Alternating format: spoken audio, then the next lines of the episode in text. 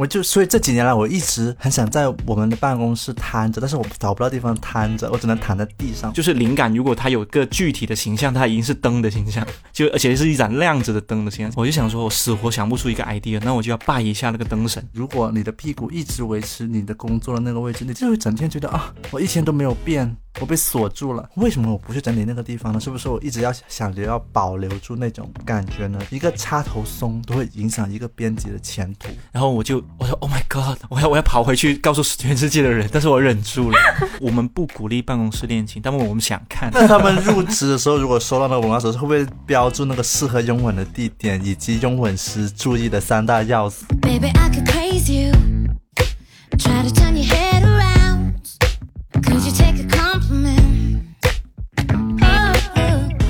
家好，欢迎来到不把天聊死。我们是青年媒体，我要我求你旗下的播客。我是仙草，我是 Blake，我是阿车。今天呢，应该是最后一次坐在 Blake 的房间录这一期播客了，因为我们要搬办公室了。万一那里味道太大，你又觉得要回来录呢？应该不会吧？那我收回来。如果下一期不用不用管了，没事。下一期我们说不定又会回到 Blake 的房间。然后我们，因为我们不仅仅是要帮，就是可能录音的地方要变了，因为我们整一个办公室都要从现在的地方搬到别的地方去啦。所以呢，我们今天想要来聊的这一期话题呢，就是关于我们要告别工作生活了四年的地方，说再见了。这次工作了五年五年的地方，说再见了。那我想先问一下两位，就是。你们两个第一次来到就是现在我们的这个办公室这个写字楼的时候，你们是什么样的感觉？我感觉我小时候经常就是很渴望那种很体面干净的那种感觉，可能是因为我小时候那个家里那个老家，它出来就是那种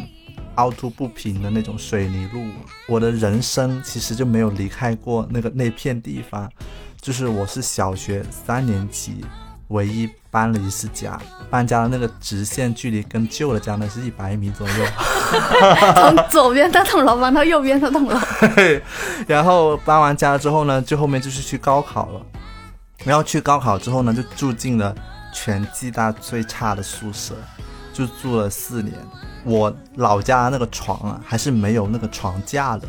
是只有一张床垫的，就睡到大学毕业还只有一张床垫。后来有一次，我妈就很生气。我妈就骂我爸，她说他都几岁了，还能睡一张床垫，然后就是说一直改善不了那个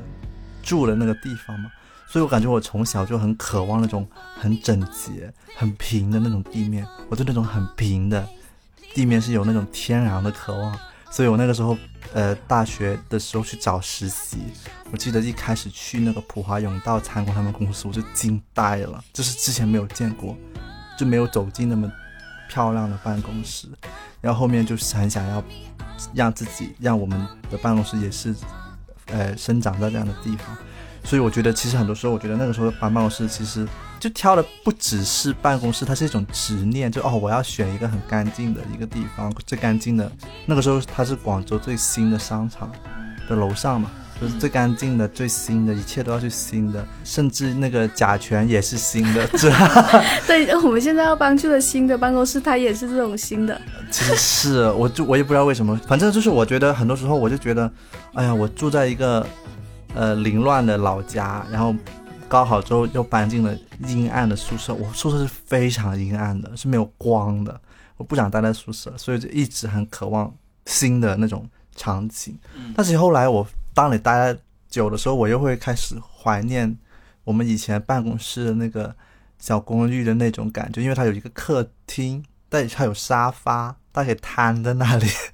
就是人生是需要瘫着的，我就所以这几年来，我一直很想在我们的办公室瘫着，但是我找不到地方瘫着，我只能躺在地上。我还有很多躺在地上的视频，所以我就觉得啊，不行了，我们一定要找一个地方是有沙发的办公室。然后结果看完广州所有的文创园，就没有那种像上海那种环境特别好的地面是平整的，很多都是工地，所以就想来想去呢，还是找回了一栋写字楼。不过呢，就是有二十四小时空调，定了那个地方。但是在那里唯一的改变就是有一个地方可以瘫着了。因为我们现在的那一栋写字楼，就是跟大家说一下，就是我们旧办公室就是处于广州的 CBD 中心。然后呢又是一个非常高档、漂亮的、明亮的写字楼，走进去就你每天上午来上班，走进去大堂经理会对着你微笑。他有对我笑吗？好像没有。现在戴着口罩应该也感觉不到了。我第一次来的时候，其实也是挺开心的，因为我之前是在报社做嘛，也短暂的去过一家同行的新媒体公司，前东家的那栋楼了，有个非常大的毛病，就是电梯每天都要排队半个小时。哦就你想想，我十点钟打卡，我可能九点半到公司楼下，我还是会迟到，你知道吗？就是那个电梯系统非常的糟糕，而且那个时候是大热天，三十几度，然后在外面一边吃着早餐，流着巨多的汗，然后就一直在排队，就很烦躁。就上去之后发现还迟到了，从那个时候我才意识到，我需要一个就是效率很高的，我上去之后马上可以干活，下班之后马上可以出去，可以直接去地铁站，可以直接去到我想去的地方的那种办公环境非常重要。所以我第一次来我们现在的公司的那个环境的时候是非常开心，而且它是直接。在地铁站出来之后，通过一条地下的通道就可以直接上到写字楼了。还有，你可以在在商场里面买一杯咖啡，再慢悠悠的上去。这种生活的质量是以前没有经历过的，就非常非常棒的一个生活质量，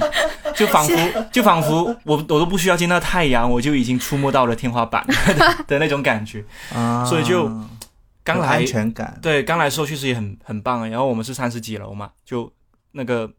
高空看的风景又很漂亮，就是有时候呃下午的时候犯困了，或者是写稿卡壳了，就是站在那个落地窗前看一看风景，我觉得就是已经已经是一种放松了，跟以前上学的时候做眼保健操，我觉得是同一种原理。所以很开心的，而且在这里确实也刚来公司的大概一年多的时间，确实是待在公司时间比待在自己房子的时间要多太多了。特别是晚上，有时候我们十二点聚在一起发完推送，还是会坐在那里聊聊天，再再下班，就仿佛好像这个地方是很适合工作，也很适合休息的一个地方。我们没有把它区分成是工作区还是休息区，它是一体的。而我觉得这样的办公环境是让我最怀念的。我觉得你也是我毕业后的第一份工作嘛，唯一一份工作，对不起，也是没有对比是吧？而且就是第一份工作就就在一个这么高档的写字楼，你有一种你的生活质量被飞速提高的感觉。刚来公司的时候，我每次坐那个电梯都会耳鸣，我以前从来没有过这种感觉，因为我以前可能也没有坐过飞机，我就不知道啊为什么会耳鸣。然后后来是有人跟我说，因为那个电梯是那种高速电梯，你可能承受不了那个压力，然后你就会耳鸣。所以我每次上班之前，我都要在那里拍耳朵，你 太夸张了，这也。真的那。确实好像是会这样的，会，就是没有就是习惯坐高空我电梯。第一年的时候就是很不习惯，为什么大家都没有拍耳朵？只有你就是只有我一个人，就是每次进来就我我耳朵好痛，而且我其实早就忘记了这件事情了，因为我是昨天看到我自己公众号，我二零幺八年的时候写的，我就说进办公室之前都要拍一拍耳朵，我才想起来这件事情。很怀念拍耳朵哎，所以当时候写稿有问题，是因为拍耳朵把自己拍晕了吗？拍晕了，可能，这样的这样的细节是当时在想出来的吧？应该 嗯，而且就是刚才说那种工作环境带来的那种没有很区分的感觉嘛，我记得一个很清晰的场景是，我当时就是实习的时候，然后春节回家嘛，然后就在家写毕业论文，回来之后就是。跟大家一起吃的第一顿饭，我们在那个三四幺二的办公室里面，然后点的仙庙烧鸡，十几个人就是坐在那个落地窗旁边的那个桌子上，大家就在那里一起吃外卖。当时就会有一种，其实明明是从家回到了工作的地方开始工作的感觉，但是那个场景就会反而让我有一种很安心的家的感觉。所以我们上次选题会不是有个实习编导说，他说觉得公司像一个充电宝嘛，然后我其实是可以理解的，因为我实习的时候其实也会有这种感觉。当时有有这种错觉，对，就是以前你也会有这种错觉，也不一定是错觉了，当时是充过电的，对只是后来电量当时充不足了。后来发现你要自己给公司充对，你要为为公司发电。对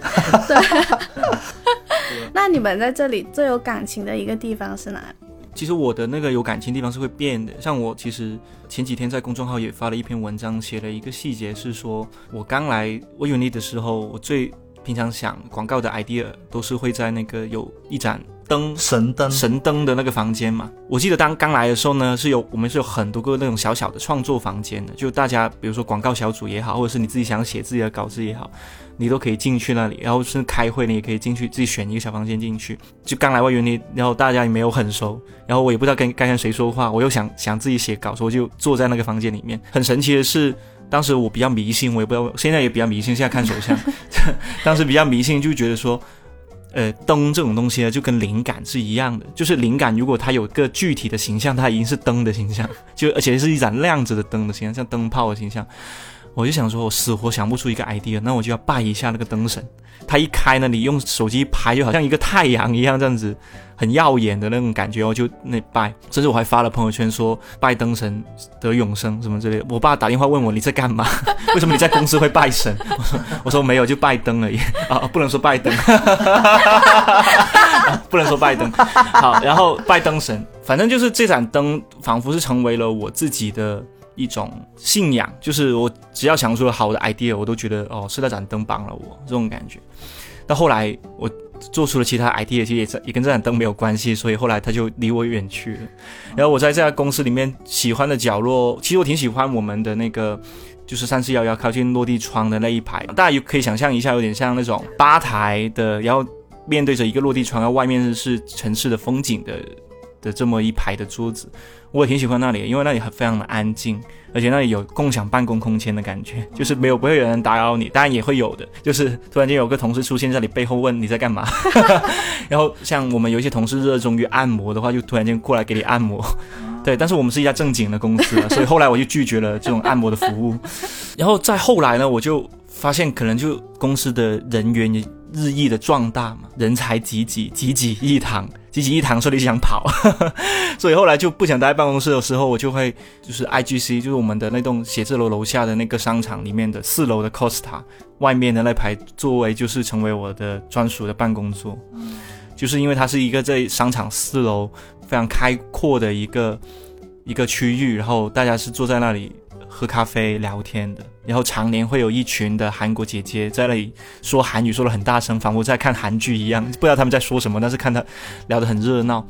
然后那里其实就成为了我的另外一个创作灵感创作的地方，因为看着来来往往的人，我就觉得很有那种灵感。之前我忘记我有一次就是想要去 Costa 写稿的时候，不知道是谁跟我说一句。别去了，你去那里写的稿都会被毙掉。是另外一种迷信吗？对，就是就是啊，我写的没有。就是这栋楼里面充满了各种迷信，就是有一些地方写的稿呢一定会过，有些地方写的稿呢是一定会被毙掉的。你知道在哪里写的稿一定会过吗？在 Blake 旁边写的稿一定会过，过分 是吧？好过分。在 Blake 旁边写的稿一定会过，但是我一直在想，在哪个方向写的稿会比较好，我也会有这个迷信，就有一些地方写的稿会十五万加，有些地方写的稿会。二十万字啊，OK。大家可以看出来，我觉得你其实是一家迷信的公司。因为我我之前觉得很多时候在大办公室写的稿就还不错，其实也也不知道为什么。其实我觉得那个玄学背后都是有一些要素的嘛。我自己的拆解那个玄学，就是说，在一个大会议室里面写稿的话，你的 idea 要经过很多个人的耳朵。他们会通常会告诉你他们的想法，你会知道你写的稿的观众在想什么。但如果你自己关着自己，你写出了一篇文章，你可能会忽略掉你的观众的感受。而且你很多时候呢，如果你写稿太忽略观众的感受呢，你就是稿子会被冷落可能。嗯。但是如果你太在乎观众的感受呢，稿子就没有个性哦。所以你就是要平衡，就是所以我就觉得这种玄学后来也过渡到了我们在做新办公室的时候的理念。那个当时那个给我们做新办公室那个设计师跟我们讲了一个叫做座位的落差，他说一个好的办公室的座位应该是有三十厘米高的、五十厘米高的、七十厘米高的，屁股要高低不同，说人是需要屁股放在不同的高度的。你如果你的屁股一直维持你的工作的那个位置，你就会整天觉得啊，我一天都没有变，我被锁住了。但如果你的屁股可以偶尔坐坐低，偶尔坐坐高了，就是车车的移动路径。对啊，对啊，难怪。所以其实我专门去，因为我们挑了一张木吉的餐桌作为我们办公室休息区的一个地方。餐桌的高度呢是比工作桌呢低稍微十厘米左右的。嗯，所以你坐在那里时候，你就觉得哎，感觉是不一样。放松。就是我们专门去了万灵汇的木吉，坐在那里，这哎，这个是我们未来的桌子可不可以？结果我们就买了那张桌子，我觉得就是他们本身那个地方用的是工作桌，你知道吗？嗯已经装好了。嗯，我们说不要，那个地方已经是休息区了，他不能再用任何工作桌。对，那我很认同这个。我马上换掉，就马上要拆掉。小英觉得我很难搞，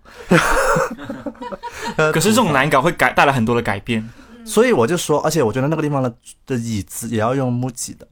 那种木头的，就是不要再用那种转椅了，不要。所以你刚刚一直在想吃外卖，我觉得那个地方可能就会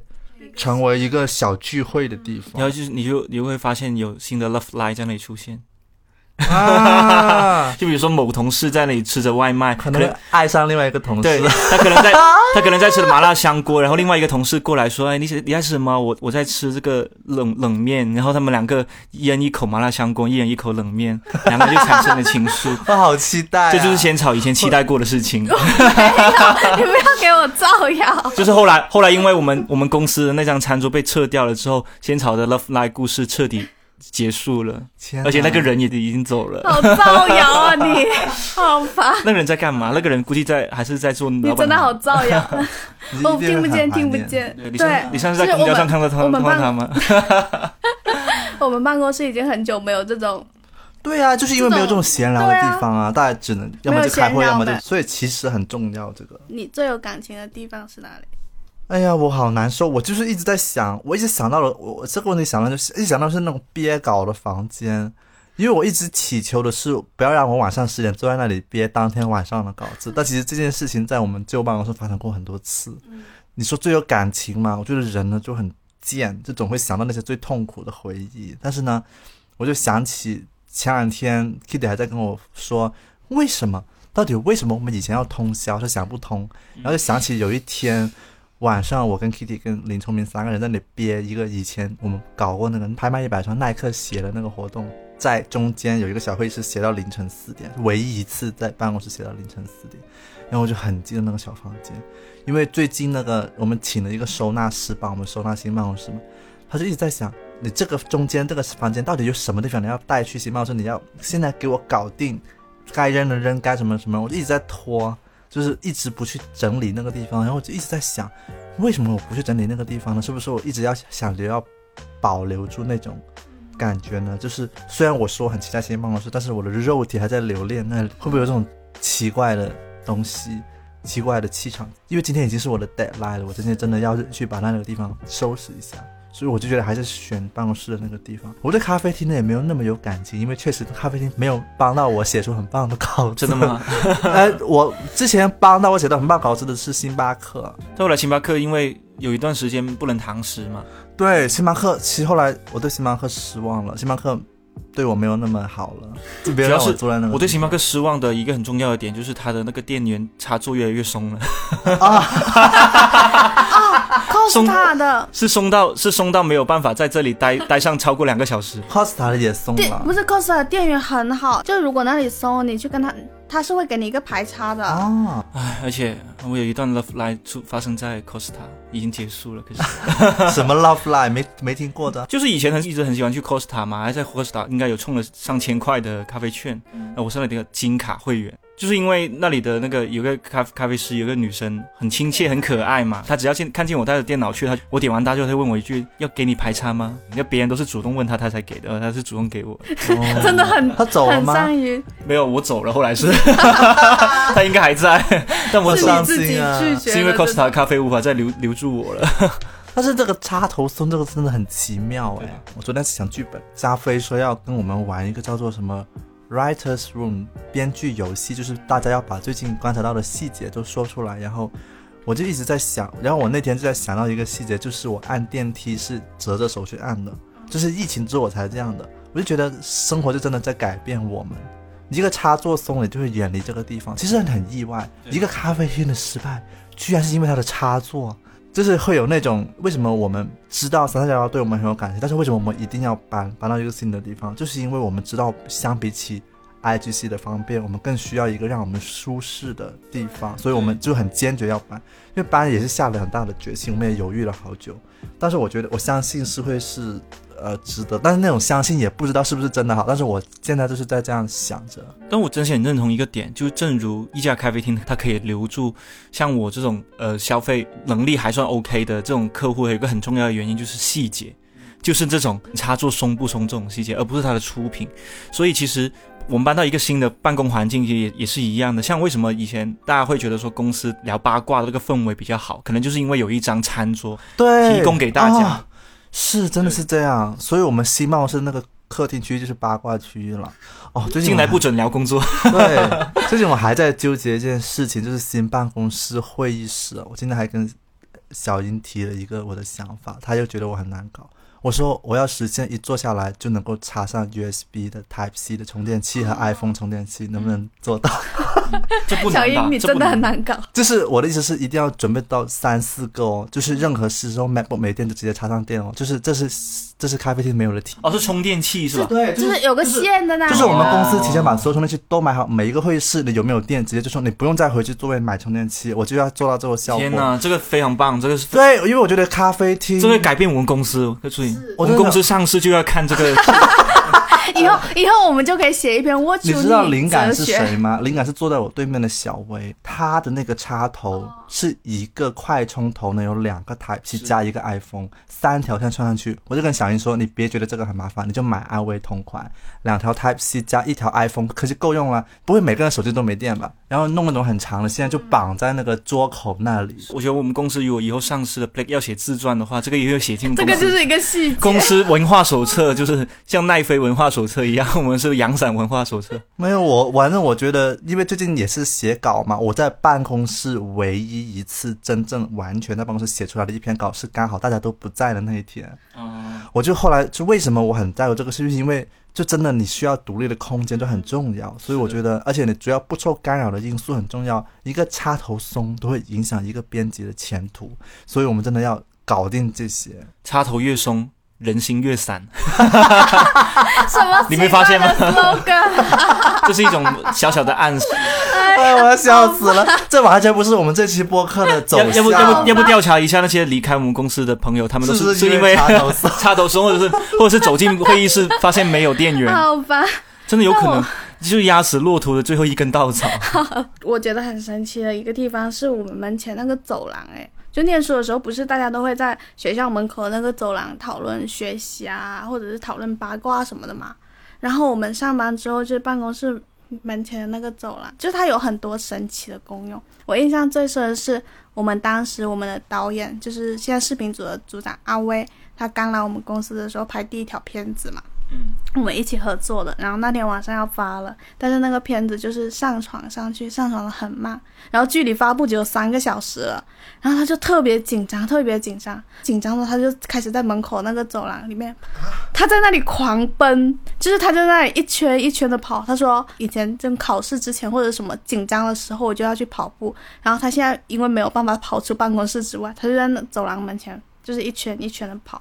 像我跟林聪明，有时候就我们两个一起坐在办公室里面，但是会察觉到对方就是脸色都不是很好的时候，就会问一句：“你要去厕所吗？”然后就说好。然后，但是我们其实并没有去厕所，对，我们就会绕着那个走廊一圈一圈，因为跟我们办公室相对的不是另外后背有一个隔了一个办公室的那种走廊嘛，有一个很隐蔽的角落。我有一次在那里哭，被林聪明撞见了。真的啊，对，夜班好像听说有些同事在那里接吻也被撞见了。真的吗？因为我跟你讲，那个地方就是很隐蔽，因为它不用走出这层楼，但是呢，就是大家来来往往也不会见到，因为它在电梯的背面。然后你去厕所也不会经过那里，但是在在那里接吻我就不知道了。哇谁在那里接吻啊？真的，我这件事情真的已经藏在心里三四年了。有一次，就是我知道，我 我知道，我知道，刚刚先好形容的那个走廊是哪里？其实那个走廊就是我们公司在一层楼里面另外一边的那条走廊。电梯的背面，对，因为那条走廊呢是基本上除了那两家公司的人会去的之外，是没有人会去那边的。因为你上厕所也不会去那里，坐电梯也不会去那里，所以就只有做鬼鬼祟祟事情的人。才会去那里，像哭的人。然后就有一次，就我就接电话嘛，接电话就习惯性的就是边走边聊嘛，就走到那个走廊的时候，就不小心碰见了。某某的前同事两个人。拥吻吗？拥吻，而且而且是，而且而且他们是那种你能想象到那个画面，就是一个人靠着那个墙壁，另外一个人拽拽着他的那个胸口那个衣服，然后把他拽过来。真的吗？Oh my god！Oh 天 god！我当时真的惊吓你到了。守这个秘密守了，守了好多秘守了好多年了，是等等他们现在好像离开了广州，我才敢说。想想哈，拥吻这个播客标题是不是要改了？告别这个曾有人在这里拥吻的地方。告别但是适合拥吻的办公室。但是重点是他们两个没有发现我，他们两个没有看见我，因为他们两个很深情在那一刻，然后我就我说 Oh my God，我要我要跑回去告诉全世界的人，但是我忍住了，然后我后来就忘了这件事情，一直到刚刚我才想起来，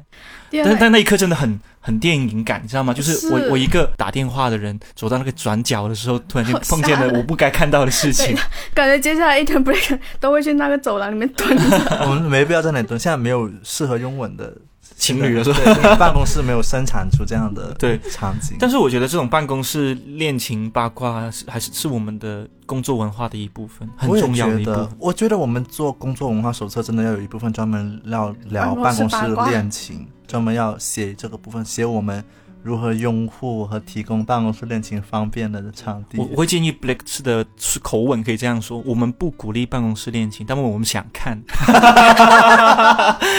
就是如果你们如果你们想接吻的话，可以提提前告诉我们。那他们入职的时候，如果收到那个文化手册，会不会标注那个适合拥吻的地点以及拥吻时注意的三大要素？对对，天哪，我好有灵感啊！今天我刚来的时候，我真的很喜欢，就我以前真的很八卦，我以你喜欢前很喜欢，什么接吻？不是，我 很喜欢观那个接察吻，的人是谁。很喜欢观察办公室里面的谁跟谁，就是我会很留意到那种一个人走进办公室里面，跟首先跟谁的眼神有接触的那种、哦那种氛围的感觉。那那现在谁呀、谁有接触啊？我也会留意。我当时还在想现场喜欢谁，我也发现了，但是后来就算了。好了，这一番八卦八这个很有卦就到意思哎，这里了。能不能把它聊 聊到结束算了？这个话题聊到结束好算了。吧，而我觉得那个时候也大家也年轻了，不是，主要是现在你开始有一些同事他结婚或者靠近结婚的时候，你就不敢再这样开别人玩笑了嘛。就是这也是大家都所以我们只能开新同事的玩笑。现在嗯，但新同事也不知道，其实我们是能开玩笑。对他们也很担心我们很严肃，是，所以我其实很多时候我觉得，就这期仙草昨天晚上录之前，他还说我们要要不要伤感的录，我说我说很完全很没有我说只要我们三个坐在一起很难控制走向，我们就放轻松。但是我在想，这是一个告别，但是很多时候录这个博客让我们想起了我们最喜欢的是八卦的办公室氛围。我们是告别，但是我们是在找回那种八卦的氛围。我觉得这个会给我一种不是告别，是有一种轮回的感觉。可能人生就像一个波动的节奏。对，所以就是今天呃，仙草在开场的时候说有点伤感嘛，但其实我是不伤感的，因为我很期待着去新的办公室会出现一些新的故事。我我觉得很神奇，就是我有一种，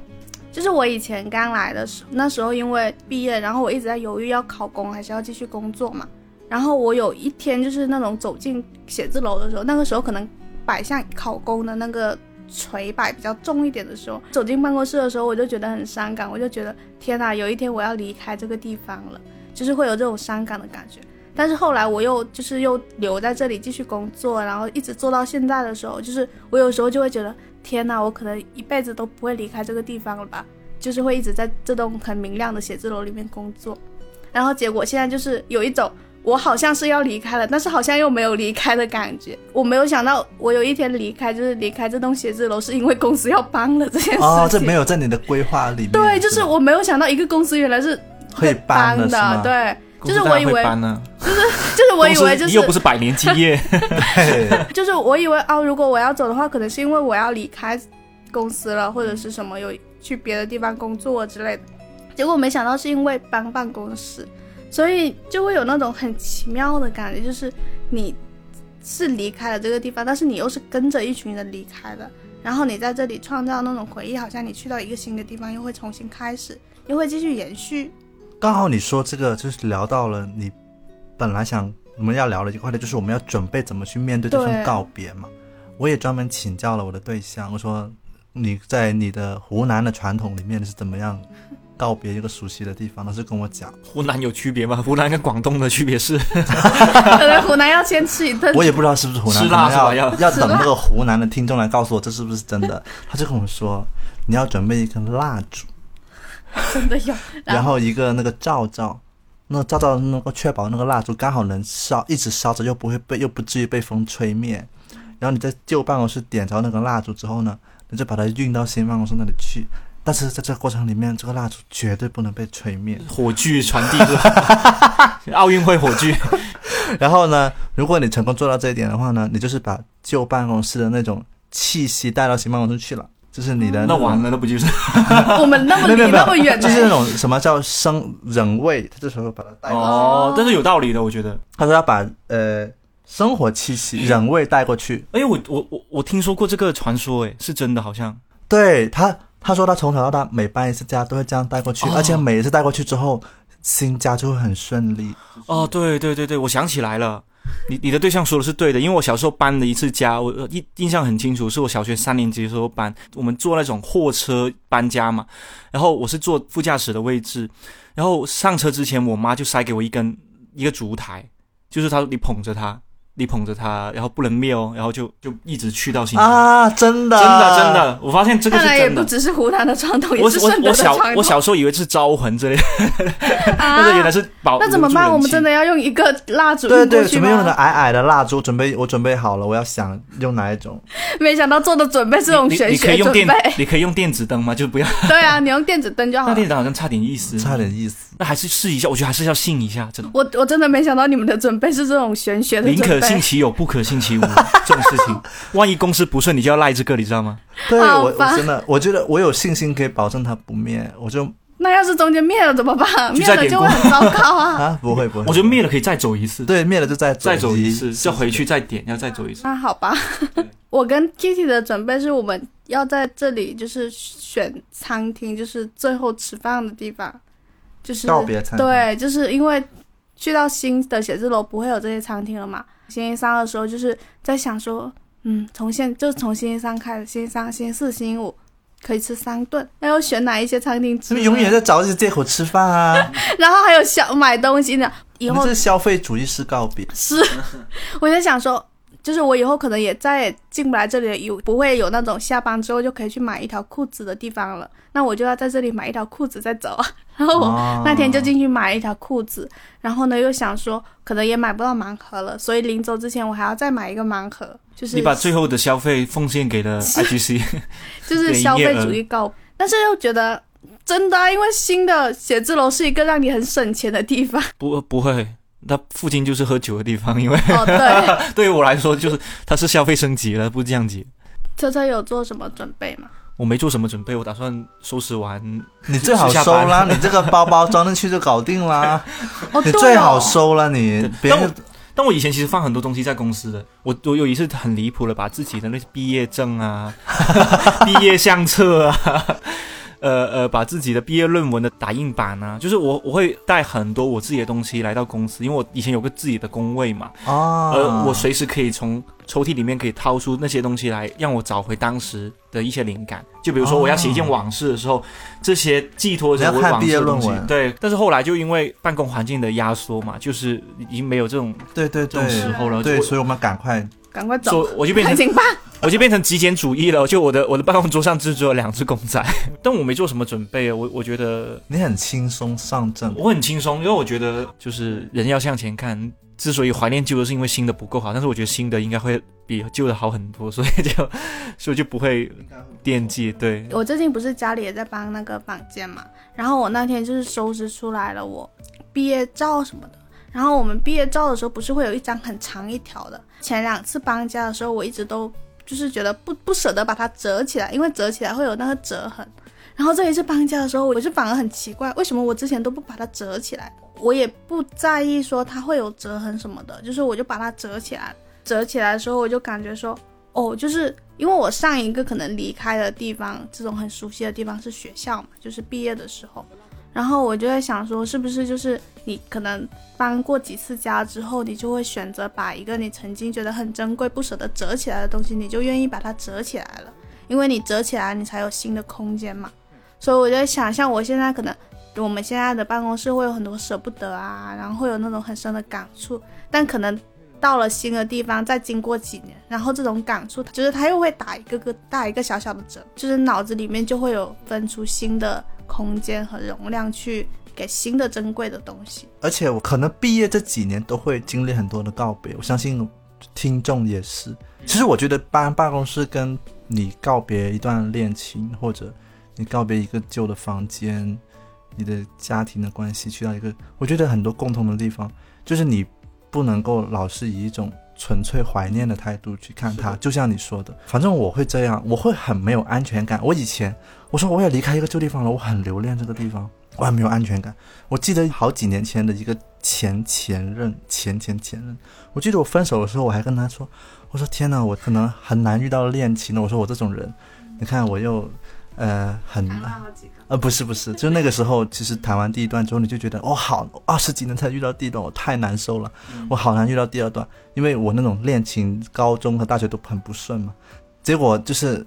那个时候一跟他说完没几天，可能哎就有一个新的约会，哎这个人我心动，就是你会有新的那种人进来，你就觉得啊还好分手了，就是那种感觉。我觉得这个是会有一个正相关的关系的，虽然这个词好像有点过分理性，就是你越告别，你就会越发现你的新的空间会给你容纳新的人和新的东西，你就会越想要去告别，不是那种主动的说不想要，而是你会越期待新的告别的发生。然后这种期待会成为一种正面的回忆，会告诉你没事的这种感觉。我在想，有没有可能我们觉得没有新的空间，是因为我们自己把我们的回忆都堵在那个地方了？就是告别之后，然后把一些旧的情绪或者旧的东西都堵在那个地方，所以就觉得没有新的空间可以给新的人或者新的关系。我觉得回忆的确是很美好的，像我们现在我是工作了四年的这个地方。呃，我我前几天在写文章的时候，我一边翻回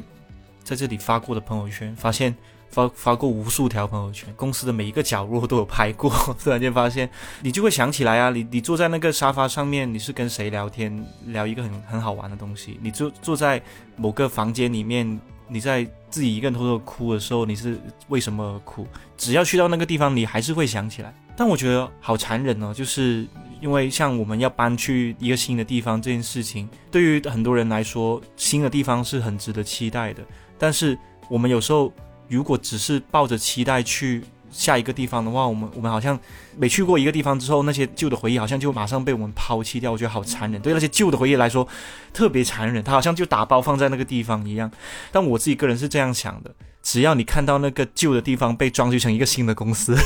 好像就马上 move on。我觉得这跟谈恋爱有点像哈，就是假如说分了一次手，然后这个手呢不是你主动想分的，可能是被迫想分，或者是没有办法了，实在走不下去了，然后你有一段新的恋情，你回过头来，有时候你会怀念嘛，但事实上，只要那个旧的恋情它这里。它生长出新的模样，就比如说你的前任，他其实已经遇到了很好的现任，或者说他已经有了很好的生活，他不一定谈恋爱，他也过上了很好的生活，所以我就想说，哦，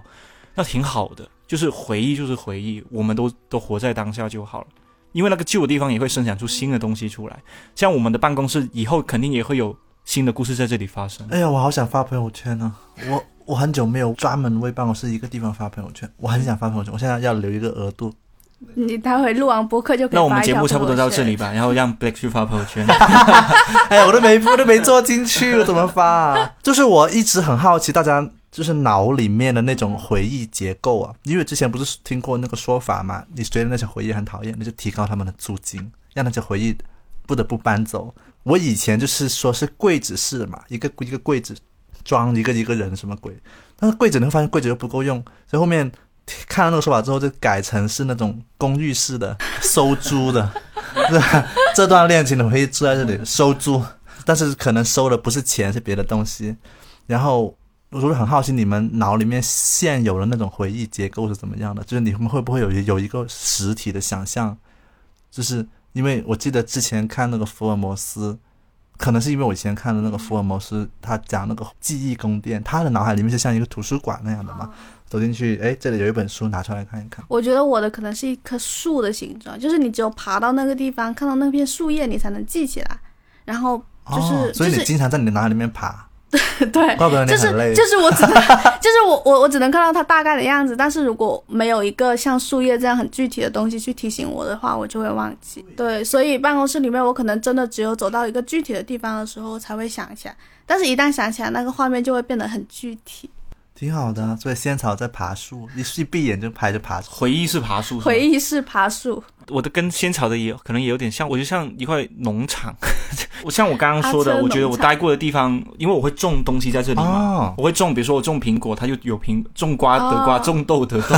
但是后来因为这这块这块土地我们要还给我们的我们的地主农场了，我那个农场主的时候我要换一块地开垦它。所以我其实我很期待我在新的地方开垦之后，我会在这里种什么。但是我我也会很怀念我以前种过苹果、种过柠檬、种过香蕉的那段日子。就算以前搬了地方之后，也专门坐公交车回去我以前住的地方去看看，因为我想看看那个地方变成什么样。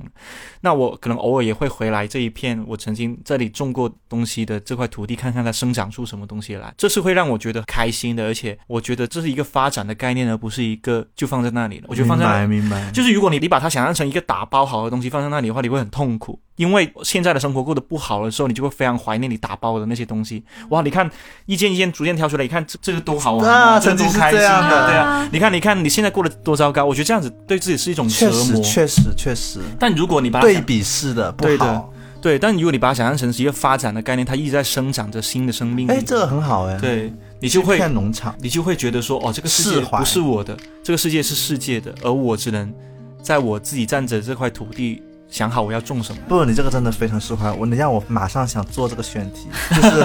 就是我们，我觉得就是很就是怎么样去面对讨讨厌的嗯记忆或者回忆，或者什么样，就是一直放不下呢？就是从刚刚我们说的那个大脑的回忆的那个，我觉得很美。这个策划如果做的话，而且你刚刚那个有一个很治愈的地方是在于，其实很多时候你有很多关系啊，你就会卡住了，你觉得哎，他做了一件我不喜欢的说的事，或者说他的价值观跟你有冲突。但是你刚刚的那最后那句话，其实就反倒是